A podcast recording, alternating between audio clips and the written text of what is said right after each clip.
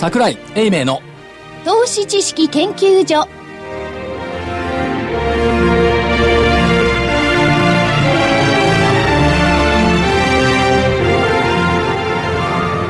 投資知識研究所場外乱闘編。桜井泉の銘柄バトルロワイヤル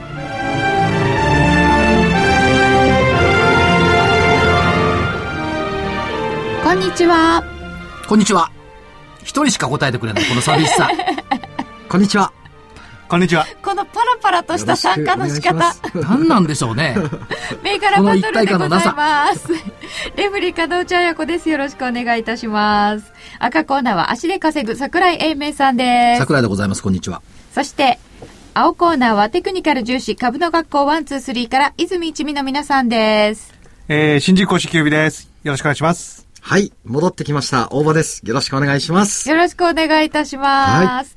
今日は都合によりまして19日の火曜日に収録をしております。なので前回からあまり日が経っておりません。はい。放送から2日しか経ってないそうですね。営業日的に言うと。はい、ということであんまり変わってないんですけれども、どんなもんですか ?11 月。まあ先週日経平均が1070円ぐらいな上げて、これは年に1回か2回あるかないかぐらいのことですよね、いや、だって、あれ ?89 年、ん？以来 ?90 年以来？本当？で、じゃあ10年に一回か。7.7%は4年ぶり。そん。なもんでしょうはい。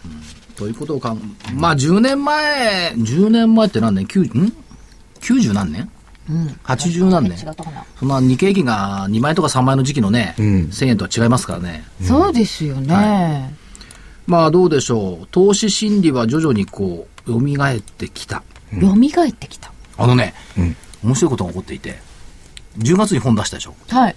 売れてないと思ったんですよ、で返本がないの、であるところから20冊くれってきて頼んだら本屋さんに在庫がなくて。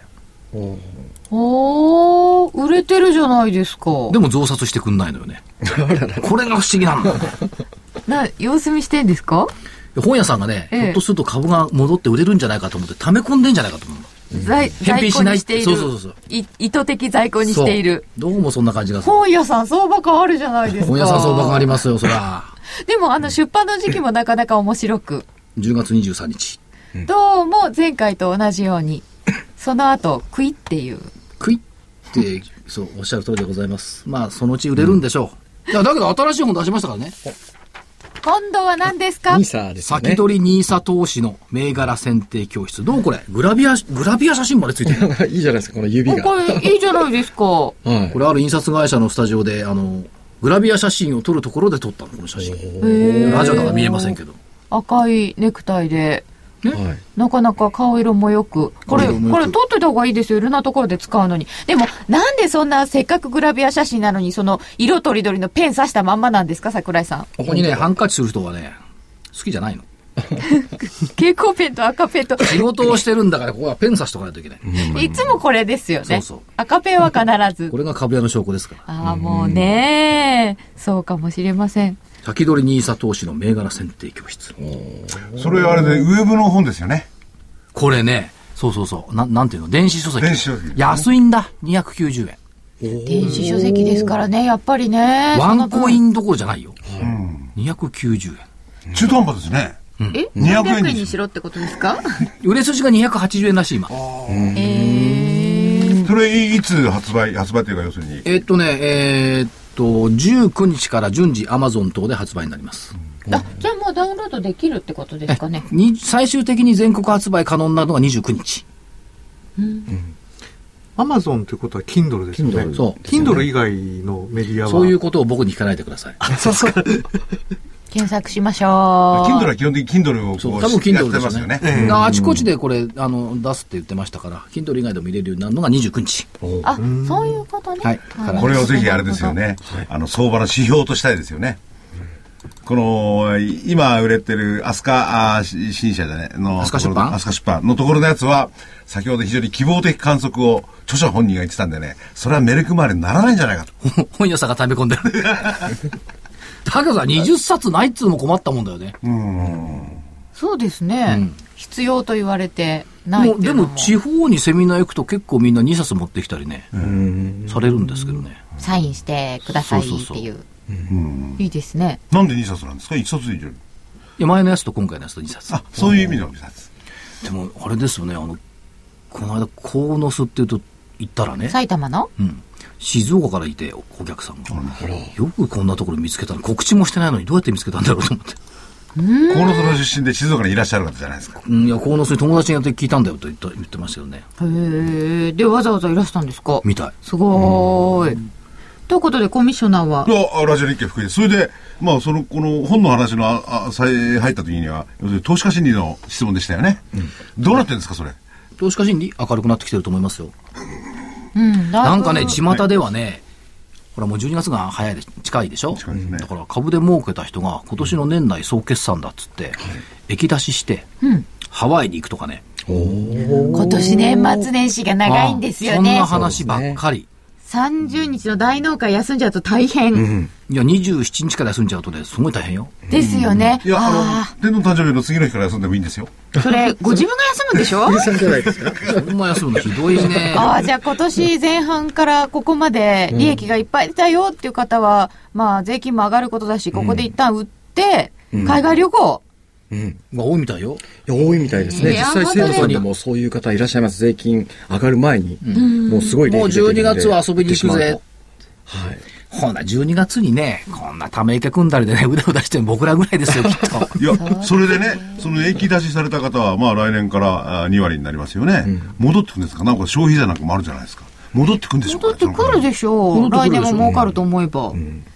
だからその10%分とかね。だってハワイに行きっぱなしにはいかないもん。ああ、もちろんね。でもとりあえずは一旦安いうちに税金安上がる前に売っておきたい人は多いですよね。多いですね。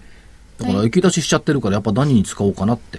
やっぱりね、思ったけど、株で儲かったりすると、これ、不労所得っていうと言葉悪いですけど、お金が湧いて出てくるわけじゃない。やっぱね、使いたくなると思うんですよ。いや、そりゃそうですよね。うん。経済に影響あな何に使おうかとか、だから今考えてる人多いんじゃないですか。そうですよね。資産そういう身分。になってみたいね。なってみたいですよね。本当。いやだから僕ら言うだけ。そういう人は、何を買おうとか、そのね、あの、どこどこのあ肉を食おうとか、そんなんじゃないですよ。不動産に投資しようとか、そういう話になってなんでわざわざどこどこの肉を食おうなんですか？なんかお腹空いてるんですか多分ね、不動産に投資しようってならないと思うよ。ならないですか？株のお金は。もう持ってる。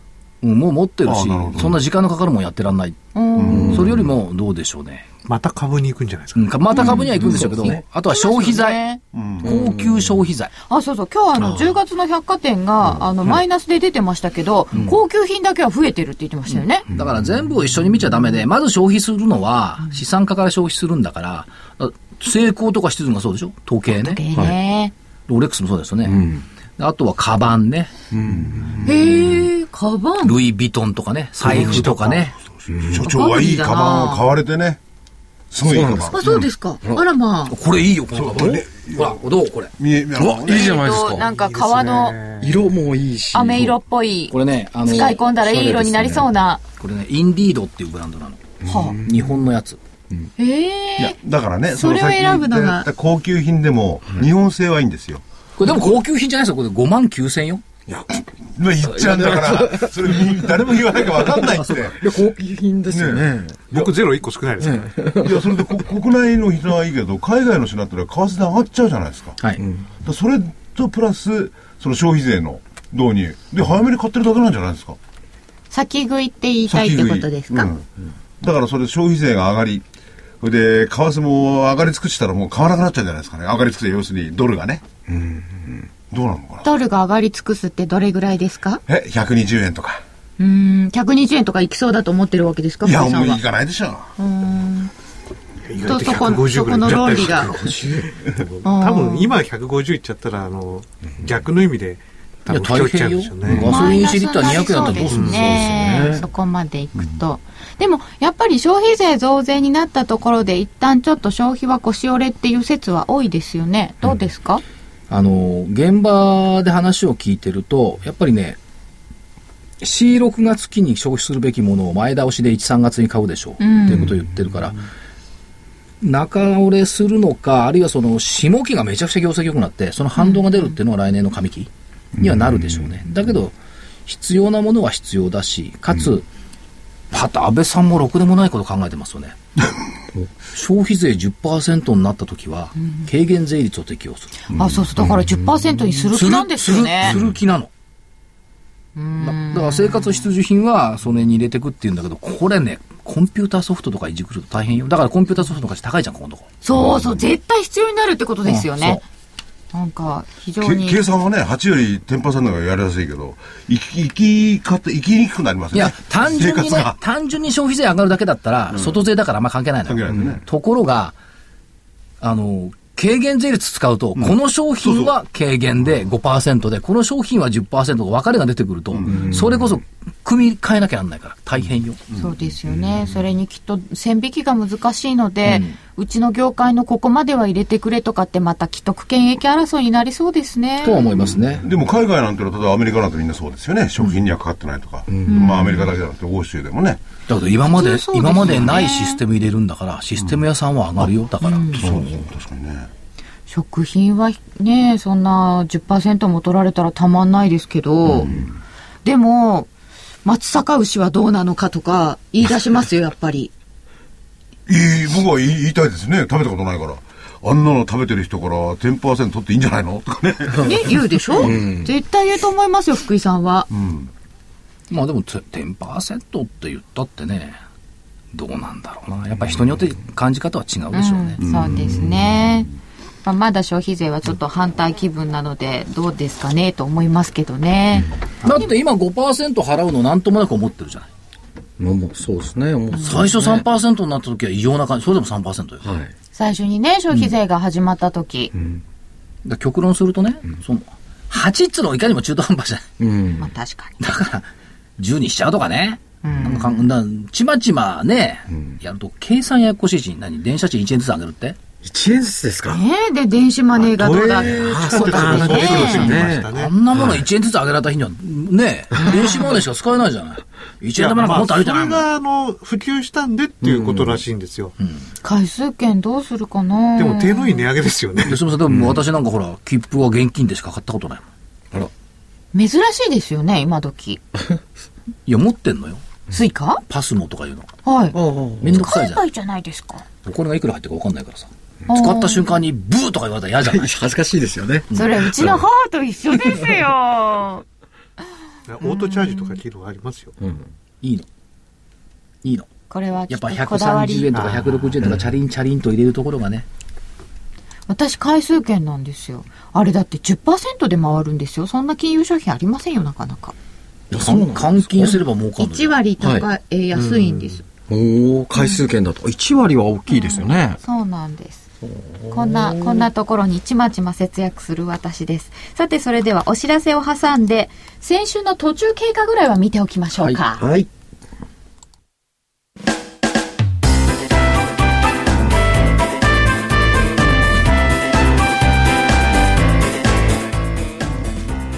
花粉症の皆様に嬉しいお知らせです。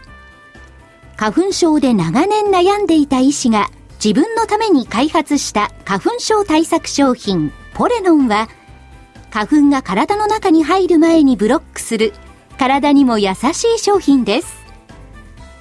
ポレノンはペクチンなど自然由来の素材が花粉などの細かい物質を吸着して花粉のアレルゲンの体内への取り込みを防ぎます。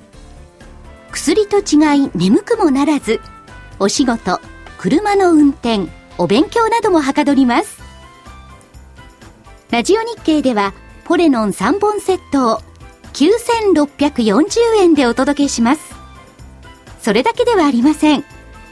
ラジオ日経では、ポレノンをお求めいただいた皆様に、ウイルスなどの侵入を防ぐ高機能マスクをプレゼントしています。ポレノン3本セットに高機能マスクがついて、お値段は9640円。送料500円をいただきます。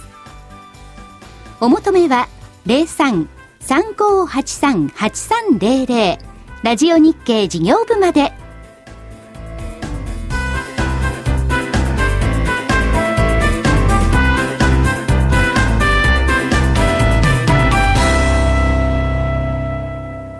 桜井泉の銘柄バトルロワイヤル。そ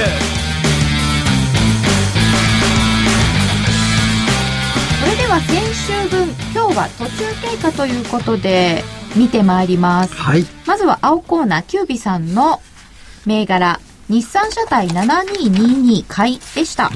11月14日1582円で19日の火曜日に1554円前半上がって戻ってきちゃったという感じで今のところ方向感なしですかねそうですね。あの、1600円超えると上に行くだろうなって読んでたんですけど、うん大体そのあたりですよね落ちちゃったんですよね。そこが重いんですかねそこ抜けてくるといいですよ抜けるねと。ね、多あーなるほど分強くなりそうな感じなんですよ。一旦今日方向線割り込んでそうですね。ちょっ。とは形悪いんですけど、うんまあ、この前回の安値ぐらいまではうん頑張ってみようかなと思いますけど、方向線割れたら自動的に売りということでもない？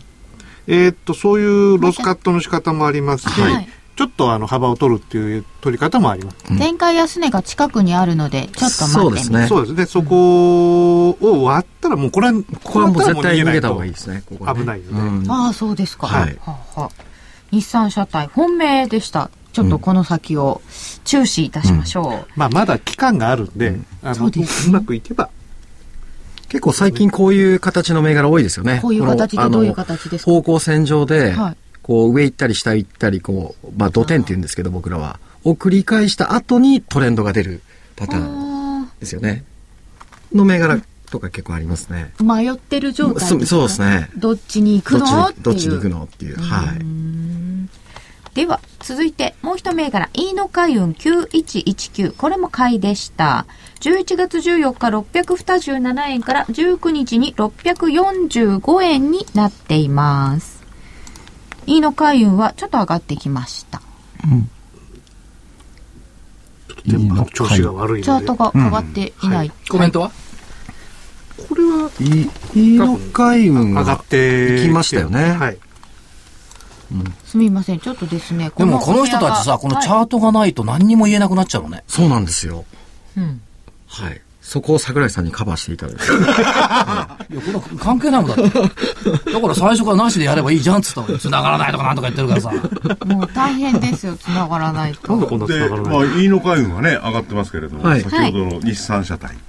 まあ、市場の方はね、確かにこの前回は、えー、取ったのが、あー木曜日。で、金、それから月、火。3日間しか経ってないね。まだわかんないですけど。だからさ、昔のさ、偉い先輩は、みんな頭に入ってたよね、チャートがね。日経平均とかこんながねね、機会なくてもさ、自分の考えてる銘柄ってみんな頭にしたもんね。そうですね、そこまでいったら one two three 認めよう。ありがとうございます手書きで持ってる人とかいますよね。そうみたいですよね、昔は。やっぱ楽するよなってかダメになったね、チャートは。あの、日光の佐々木さんとかね。佐々木さんは自分で書いてなかったと思うけど書いてなかったですうんいつもあの頭にヘルメットをかぶって持ってたね。ヘルメットですか、地震が来るっつって。なんで佐々木さん、あ佐々木さんほら、先輩だから。ああ、そうかそうか。そのヘルメットと乾パンは何ですかって言ったら、佐々木栄信さん。いや、地震が来るってな、なんか起こった時にはこうやって備えなきゃいけないんだって 言ってましたよそん。なにせそうそう備えのいい人だったんですね。備えよかった。へえ、あ、なんかわかる気がしますね。いや、それでそれ、い日産車体ね。先ほど、なんか、あの、大場さんが、はい。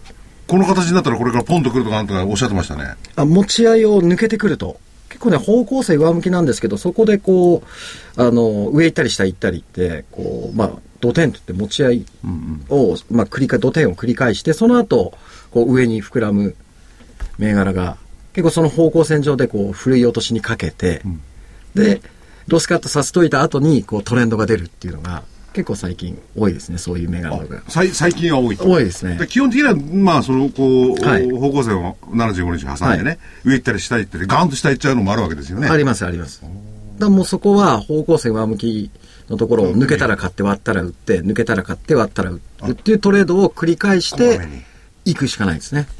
方向線上で買っとけば大きく損しないですから。はい。で、あそこともう一をこなすと。つはあの今回僕があの設定したロスカットのようにちょっとこう幅を持たせておいてそうですねの間は持ってちょっと我慢をすると、ドンと構えてね、ちょっとロスカット幅を取ってね。ですね。いずれにしろ、うまくその辺はね、幅を持ってしろ、何にしろ、差し入れとかうまくやっとかないとね。そうですね。まあ、うまくやるんですよね。当然。うまくやります何円幅でやるんですか何円幅ぐらいでやるんですかそういうのは。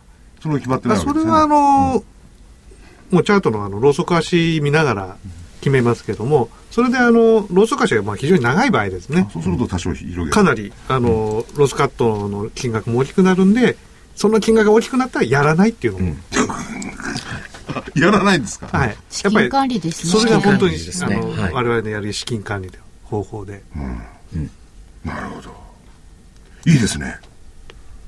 まあ、はいこれこれがあのロ、スカットは経費です。いかにあの、はいお金を守るかという技術ですね。で、いいのかよ。イノ海運もね、あの、いいですね。あのーしっかりと、今のところ、キュービさん。はい。えっ、と、ここ2利益出て日はね、あの、はいまあ、今日は下がっちゃったんですけど、うんあの、その前2日間しっかり上がったので、うん。あの、ここからもう一段上がってくれれば、非常にいい形になりますよね。これ、これ目標も言ってましたよね。え、目標これこれ目標言ってないですけど、言ってないですねまあ、大体、まあ、700はちょっと厳しいかなと思うんで、まあ、680ぐらいうん。ですね。この辺はですかね。あもうまで来たら、一旦、一旦。リーグ痛いですね。はい前回高値のとこですよね。もうそうですね。ここ抜けたら大きいんじゃなくて、この辺で一旦終わるん旦、一ですか？旦リーグいい。うーん。か、もしくは、複数仕掛けてる場合は、はい。半分、例えば、えー2000株とか仕掛けたら、半分一旦利益確定していて、もう半分は保持していくとか。はい。そういうふうに、こうやっていきますね。あんまりトレンドは強くない。まだ、そうですね。そうですねうん。もう一つは7874のレックでした。11月14日に1232円から19日は1235円ということで、ほぼ横ばいです。はい。これもあの、日産車体に似てる形形でですね。方向線近くでこう持ち合っていて、っていう感じを、感じのまま、うろうろしてると。とこれ、週足見たんでしたっけ？これはですね、あの、週足の方向線が、あの、し下支えになってる感じなんですね。うーん。なるほど。し下を支えてくれるような形になってきたんで、ここから行きたいなと。うん。まあ、下支えっていうのと、あと、そこを抜けたっていう。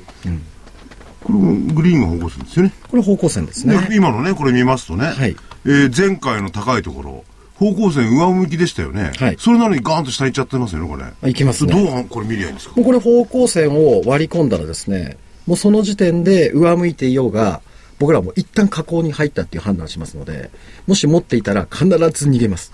何が何でも。で、一旦方向線を割り込んだら逃げて、また上向きを抜けたら買う。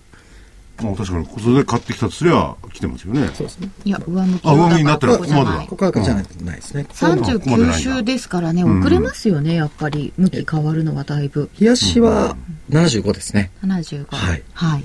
そうだ。ここまで、ね、うん。あんまり抜け抜けてないですよね、上がってきたのはここだとすりゃそうですね。でもそれでも安全確実を最優先するわけですね。まずは。大場さんはそれ、もう安全確実っていうのを肝に銘じてますもんね。はい。これまでの投資生活で。はい。いろいろやられます。いろいろやられましたから。おーはい。ですね。ではいな。次行っていいですか？どうぞどうぞ。なるかべく、あの、時間を持たせようと思って、今日はほら、なんか今日スタンス決めないが変なんですけど。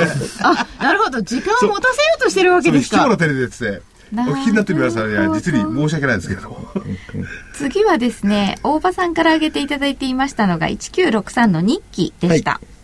え11月14日に3775円で、えー19日3795円がありました。はい。一応連投のような形に。そうですね。で、昨日、こう、この持ち合いからちょっとこう、一瞬抜けてきたんですけどね。はい。勢いが続かなかったですね。うーん。はい。うん。まだ、まだなんとか耐えてくれてるんで、ちょっと来週までしっかり見ていきたいなとはい思ってますね。はい。と途中まではこんなところでございました青コーナーです、何かありますか？桜ございません。じゃあ赤コーナーの方これを見てみたいと思います進行しないと。いや、あんまり早く進めないと、今日はあの、上げる銘柄も今日はないもんで。まあ、途いや、いい中、ですよ。途中プじゃラスで赤コ。ーナーのお反省をしましょうか。じゃあ、赤コーナーの途中経過は、えっ、と、シード7743が、11月14日1504円から19日1425円です。これはちょっと続落。エイジア2352は1300円から1316円。まあ、ほぼ横ばい。クリークリバーが4763ですが、437円から474円。これが続伸となっています。3853は？38、あ、いい一言だけ言ったインフォテリア。インフォテリア3853はこれ、あれ、ノ300、ミネートしましたっけ？一言だけ、あ、そうか、入ってないのか入っ。てないんですよ、これ。あ、そうか。一応見ときましょうか。はいはい375円から382円となっています。上昇です。クリークリバーですね。よかったの。まあね IR 銘柄です。まあ途中経過ですけど。途中経過ですけど。こんな感じになってでますよも、。先週、まあ、あの、先ほども言ったようにね、木曜日の先週は収録だったんですけども、それからまあ、こう、お多少の下押しがあったものを上げてきて、その割には、皆さん選んでる銘柄あんまり上がってないですよね。そうですね。上がったけど下がっちゃったっていう感じですね。うん。相場難しいですね。あのね、時間をずらすとね、いいのもあんのよ。例えばね、6061。9061。6061。IR ジャパン。これ負けだったんだけど、6061ですか？51ですね。51か。6051。はい。IR ジャパン、いつの銘柄でしたっけ？2週間前から。先々週です先週ですはい。ね。これ負けになっちゃったんですね。9400円で負けたんですけどね、1万円乗っかってきたね。そうですね。いい形こですよねれ、いい形ですね。大好きなんですよ、僕。この形。だからこれ我々たまたま、あの、ね、運行上毎毎毎週毎週こう、お結果を出してますけど、お聞きになってる皆様ね、じっくりこう見ていただけたらいいですよね。うんそれからね、7825ダンロップスポーツ。あれ、それ先週でしたっけ？先々週か。先々週です。2週間後だよね。これも新高値でしょ？うん新高値つけましたね。ダンロップ。今日多分新高値つけそう、火曜日に新高値取りましたね。ゼクシオ8。ああああああでやっぱり評価されてくる1週間ずれたっていうところで、自己満足するだけでございますが。7743シードがいくらになったって？7743は1425円。昨日月曜日にね、はい工場見に行った。コーノス。工場どんなの？うん、大変よ。でもこのメメガネとかコンタクトとかそんな大きくないんでしょ？そう思うでしょ。はい敷地はね、東京ドーム1個。そんな大きいんですか、うん ななんでですか？大きいです。いや、だってそれでもた、それで2ラインあって、1階と2階で1ラインずつあって、コンタクトってね、はい人でかけない。もう全部オートメーションで作ってる。で、今そこで、えっ、とね、去年まで年産1200、300万枚体制だったらしいんですよ。で、足りなくて1600万枚体制にししてたのが去年。で、今年の7月に2000万枚体制を目指してようやく2000万できるようになった。ところが、これ限界。はい。足りない。足りないんですかまだ？だ。から東京ドームの3分の1ぐらいの敷地に、あの、研究棟があるんですけど、工場と。もう3分の1ぐらい使って新しいの作ってるの。で、これが出来上がると3000万体制になる。え、そんなにコンタクトレンズ足りないの？足りない。売れてるんですね3割弱とかそのぐらい増加。すんごいですよ。な。で、そこの工場にね、えっ、と、働いてる人は400人。東京ドームに400人。400人。東京ドームの敷地にその3分の1ぐらいに工場と研究所が建っていて、そこに400人が。羨ましかったのはね、社食。どんな社食なんですすっげえ美味しそうな社食なのよ。食べました？当然。いやいや、夕方だったら食べなかったけど、いくらだと思う ?350 円よ。さすが社食。うん、さすが社食。へえ。え、でもそういうのいいですよね。会社に行ってご飯食べるのが楽しいところなんて。で、昔のコンタクトって、なんつうの、こう長い棒をちょこちょここう切っていって、で、形にしたらしいんですよ。今は上と下からパッチンって挟むだけ。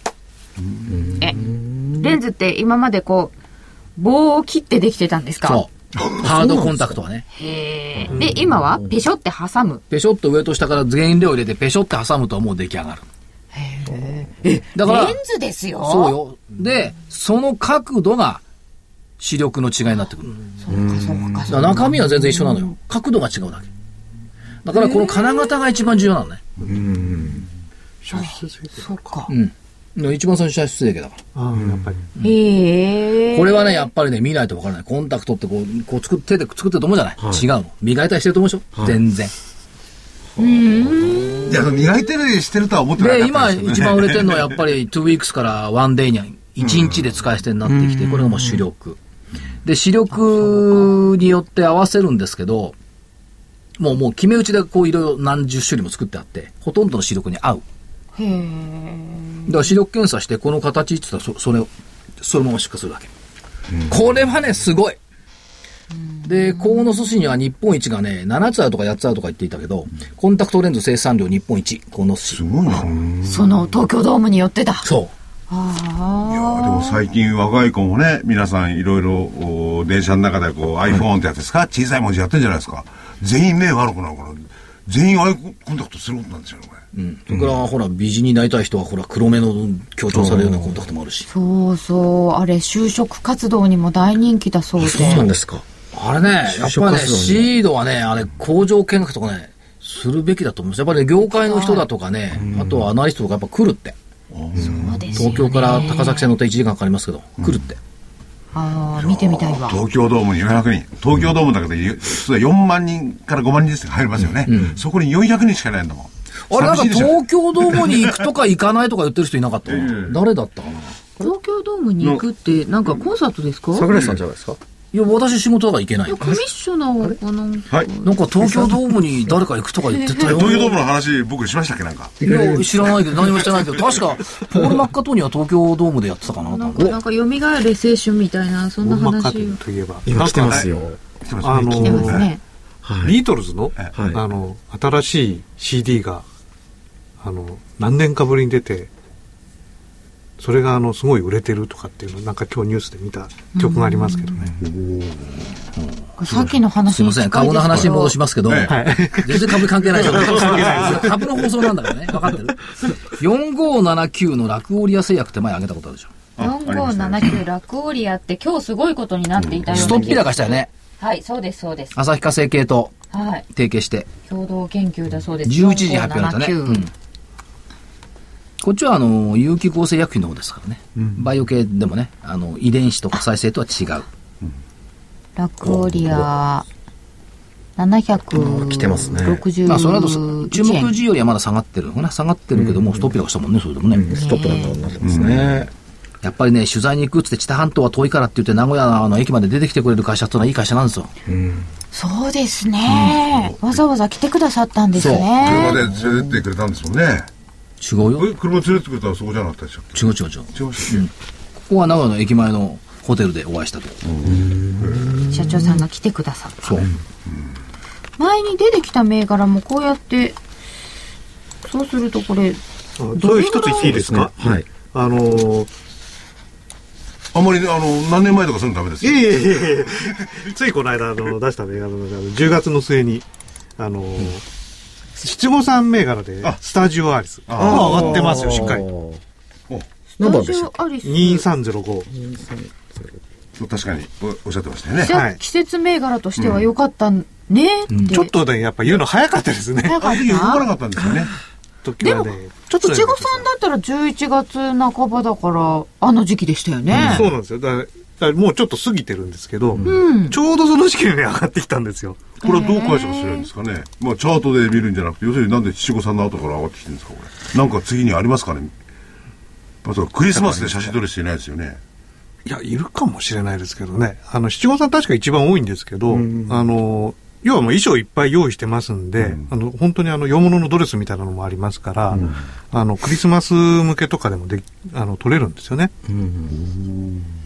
これ、注目した時期がちょっと早かったっていうことですけど、ええその後に、あ、ここで変えたらよかったな、みたいなサインとかはあったんですか、もう11月の5日ですね。えー、中、あ、ここね。えー、でも方向線がこれ、ちょうど下向きですけど、下向きですよあの、方向線抜けてきてるんで、はい。まあ下向きの場合上に受けても買ってっていいわけですか？あのまあ短期勝負ですけどね買っていい場合が場合あるんですよ。があります。はい。曖昧模倣として分かんないんだ、それはね。いや、奥には深いんだ。曖昧模倣として、基準が。ね微妙に方向性下、思いっきり下向いてるのはダメなんですよ。その下向きは下向きでもその角度がこう、少しこう緩やかな、緩やかになってきたところを抜けてくるのは、結構短期的に抜けてくると上昇しやすかったりしますね。僕こうやって手をこうね、ジェスチャーでこう言われると、思わずうなずいてしまう感じになっちゃうから不思議だな。あとは、あの、その方向性にあ、ああの、最初に当たりに来たのは10月の頭なんですよ。そこから数回当たってるんですよね。んで、2回、3回とか当たってきたら、もうそろそろ狙う。何度か挑戦して抜けてきました、はいってことですか？一番最初は、あの、結構下行きやすいんですよ。なので、2回目、3回、3回目ぐらいから、ちょっとし、あの、買いで仕掛けてみると、いいかなという。ことは、 one, two, three のいう方向性っていうのは騙しがあるってことだ。うん、そうですね。それはありますよね、やっぱり。騙しもありますね。うん。もう騙されたら、一旦素直に逃げます。即。はい。まあ、2、3回挑戦するっていうのは普通もあの、14,800円の壁とか、うんね結構ありますよね。はい。何度か挑戦して抜けていく。うん。で、抜けた時は大きいんですか？ただまだこの時点ではスタジオアリスですと、ちょっと方向線がやっぱまだ下向きなので、やっぱ弱いですよね。下向きの時は。だ下向きも、その、当たりに来て当たりに来て抜けてきたら入ってもいいんですけど、はい。その時やっぱ気をつけなければいけないのは、やっぱり株数をちょっと少なめにするとか、あともう利益ももう少しでも出たら早めに利食いとか、いう考えでこう対処していくってことが大事ですね。この当たりに来て当たりに来て抜けていくとなかなかいいですね。 one, two, three で抜けるのがいいです。それで one, two, それ three で one, two, three って言うんです。本当ですか？本当ですよ。はい。知らなかった。いや、本当ですか？本当です。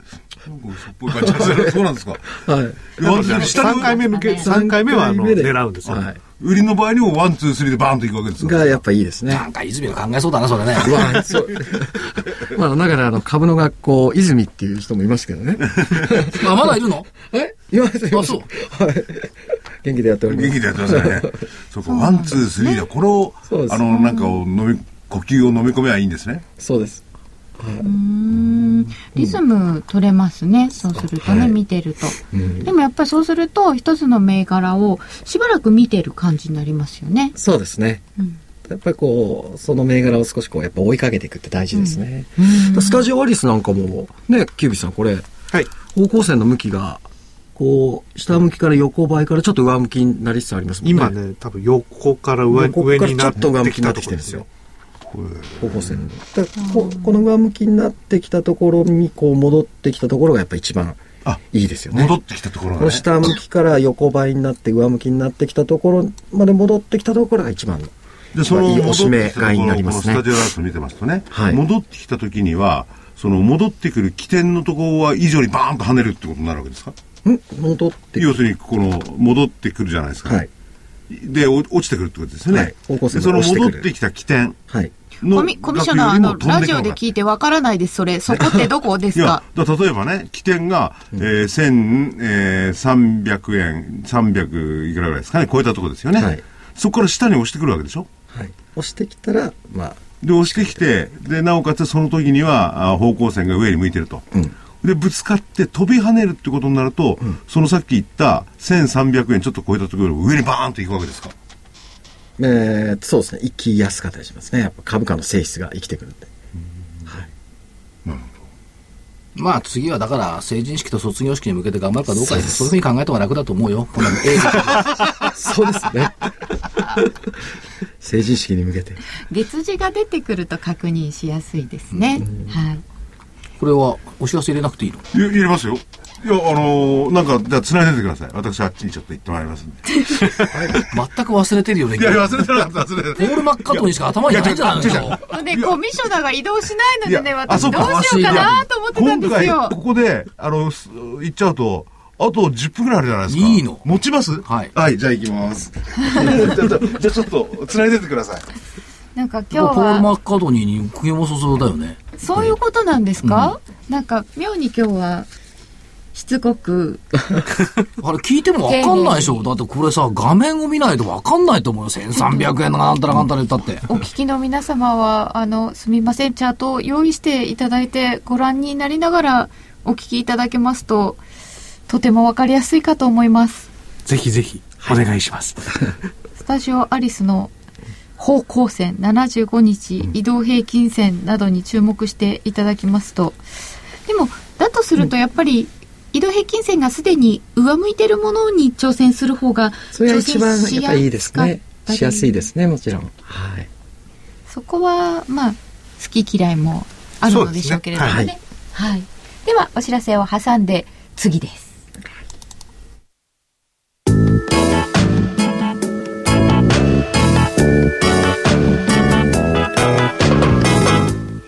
ここでラジオ日経の好評 DVD のお知らせです桜井英明の投資知識研究所 DVD は毎月投資に必要な知識や実際の投資に役立つノウハウをお届けしています。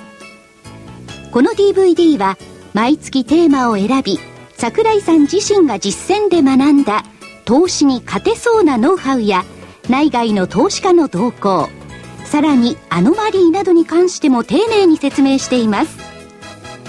桜井英明の投資知識研究所 DVD1 本のお値段は8400円。送料500円をいただきます。また徳間書店の大岩川源太さんの投資カレンダー実践塾 DVD も毎月発行しています。来たる月の投資戦略をどうすればいいか。投資カレンダーに基づいて大岩川源太さんが分かりやすく解説します。投資カレンダー実践塾 DVD お値段は1本7350円。送料は500円です。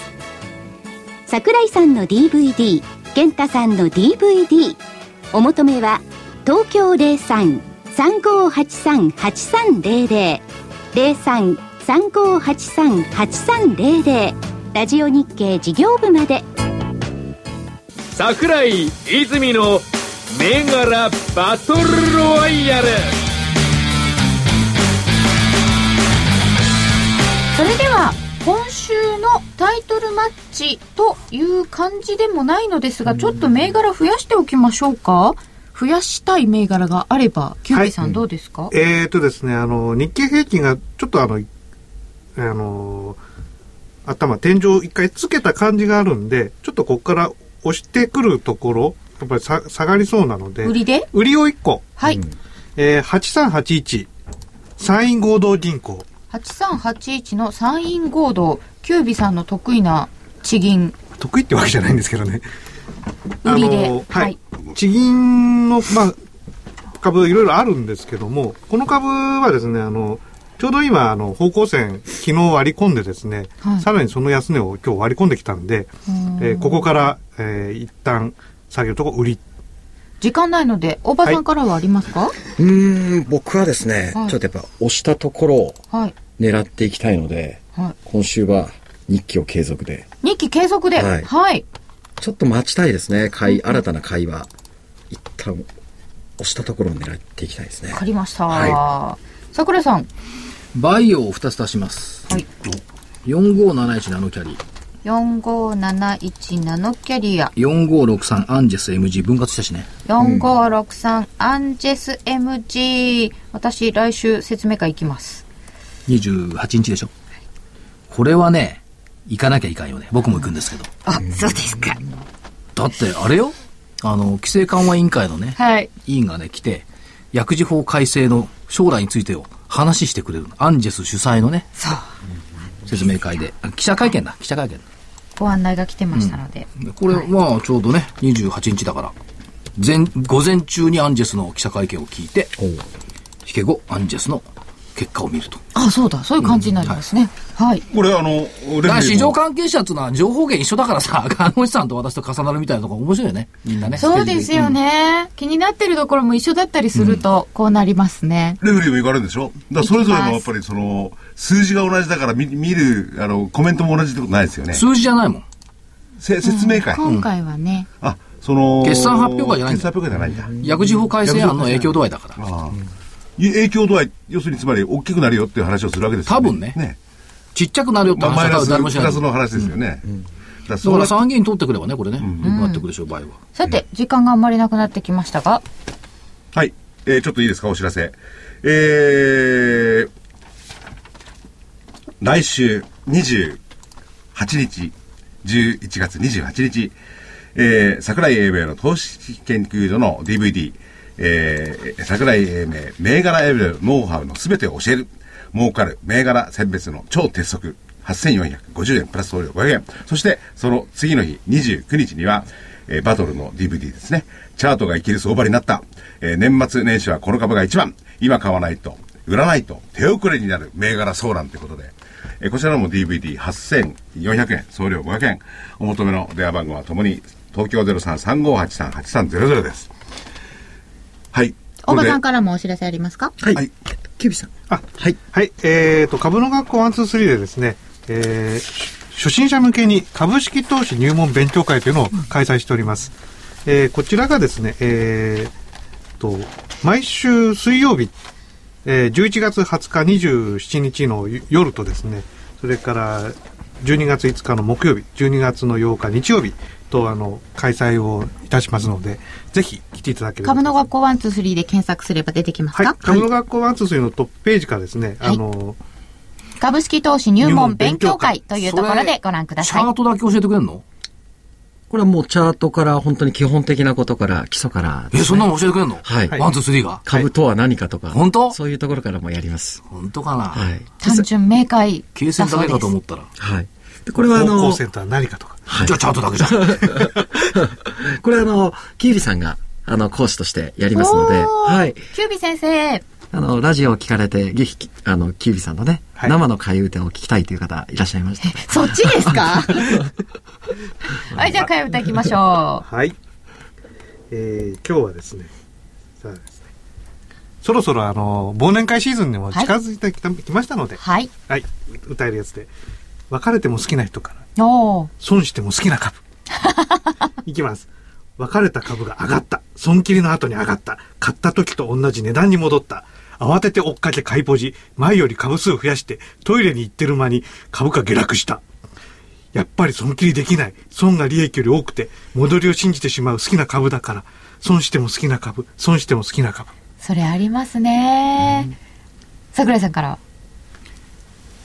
カラス。七つの子。はい。株価なぜ泣くの？株価は中に可愛いたくさんの夢があるからよ。買って買ってと株価は泣くの。上がる上がると泣くんだよ。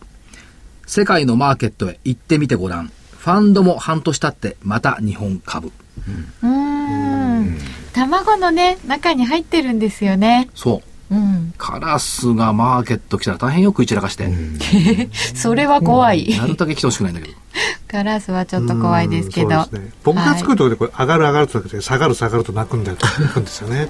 で、こっち、えーんって泣いちゃうんですよね。はいうん。そのやっぱ辺は悲哀りが。成功体験のあるなしだね、やっぱりね。えだってこの年代って儲けたことある人少ないんだもん。証券マンで言うと。ー、なので、売株はりから儲かんないっていうは。もう染みついちゃってるから、この年代の人たちは、ね特に株屋さんはあのちょうど僕の年代ってバブルの頂点の後なんですよね。ね。なので、ずーっともう、下下下下これ下。から日本が成功体験を積み重ねていけるといいなと思います。それでは皆様、また来週お耳にかかりましょう。失礼します失礼します。失礼します。